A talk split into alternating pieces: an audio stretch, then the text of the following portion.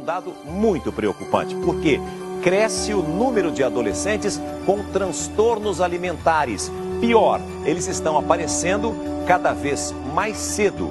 É, uma das razões seria, inclusive, a maior exposição nas redes sociais e também o mau uso da internet para formar grupos que divulgam hábitos que incentivam a anorexia e a bulimia. Você está cansado de saber que hoje em dia é necessário e interessante que a gente tenha conhecimento de vários assuntos, certo?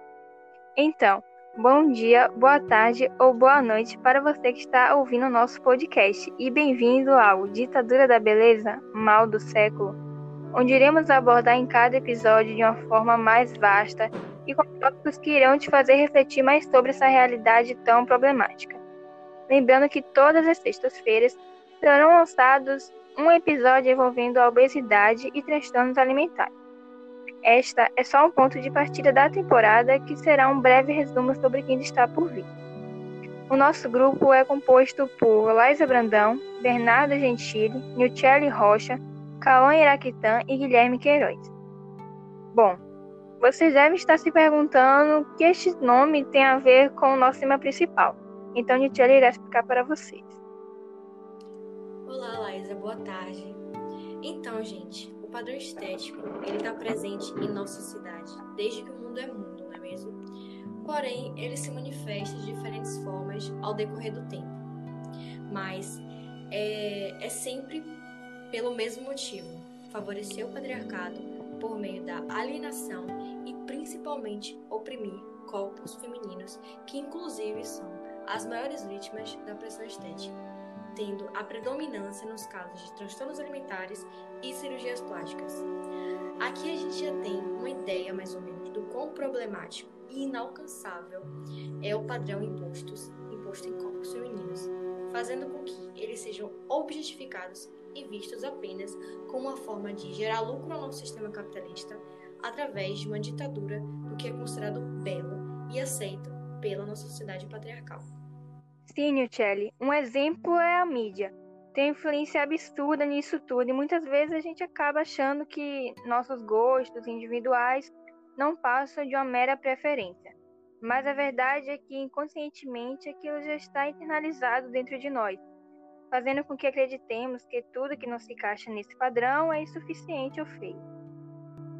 Pois é, e a discriminação e a ridicularização podem resultar também em diversos transtornos alimentares, como compulsão alimentar, bulimia e anorexia, ocasionados em sua grande parte pela insatisfação estética, que é propositalmente construída pelo próprio patriarcado, como eu citei anteriormente. Ou seja, tudo, absolutamente tudo, é voltado ao favorecimento desse sistema opressor e tudo que não se encaixa é oprimido, por isso é uma ditadura da beleza. Sim, sim. É, eu estava pesquisando sobre o nosso tema e temos que de quatro pessoas, um tem obesidade ou transtornos alimentares no Brasil. Dá para acreditar? Principalmente agora que já estamos em pandemia, pois muitos não saem de casa, moram sozinhos, acarretando em uma ansiedade e, consequentemente, a compulsão alimentar. Visto que a opção de alimentação mais buscada é o iFood onde a maioria não se encontra saudável, como por exemplo hambúrgueres, refrigerantes, pizzas, entre outros. Outro tópico que devemos abordar em relação com o nosso tema é a autoestima. Ela é uma avaliação positiva ou negativa que fazemos de nós, em algum grau, a partir de emoções, ações, comportamentos ou qualquer outro tipo de conhecimento de si próprio. Ter ela é extremamente importante para o nosso bem-estar como também para sermos felizes com nosso biotipo e, consequentemente, desenvolver o nosso amor próprio, apreciando e cuidando do nosso corpo e saúde mental. Lembrando do filósofo Foucault, que citou em seu livro Hermenêutica do Sujeito, ocupar-te consigo não é, pois, uma simples preparação momentânea para a vida, é uma forma de vida. Então, chegamos ao final da nossa introdução. Eu espero que vocês tenham gostado e se interessado é, pelo esse tema e pelo assunto que a gente vai falar durante a semana toda.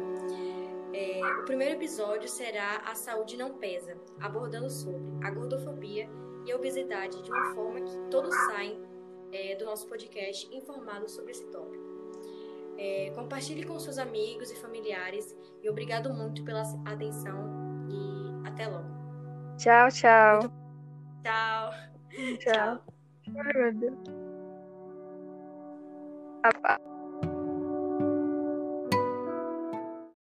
Muita gente se espanta quando ouve a notícia de que um jovem sofreu um AVC ou mesmo uma parada cardíaca. Mas o que poucos sabem é que esses jovens, vítimas desses problemas de saúde, muito provavelmente tiveram uma infância sedentária, comendo alimentos industrializados, com muito sal, muito açúcar e muita gordura.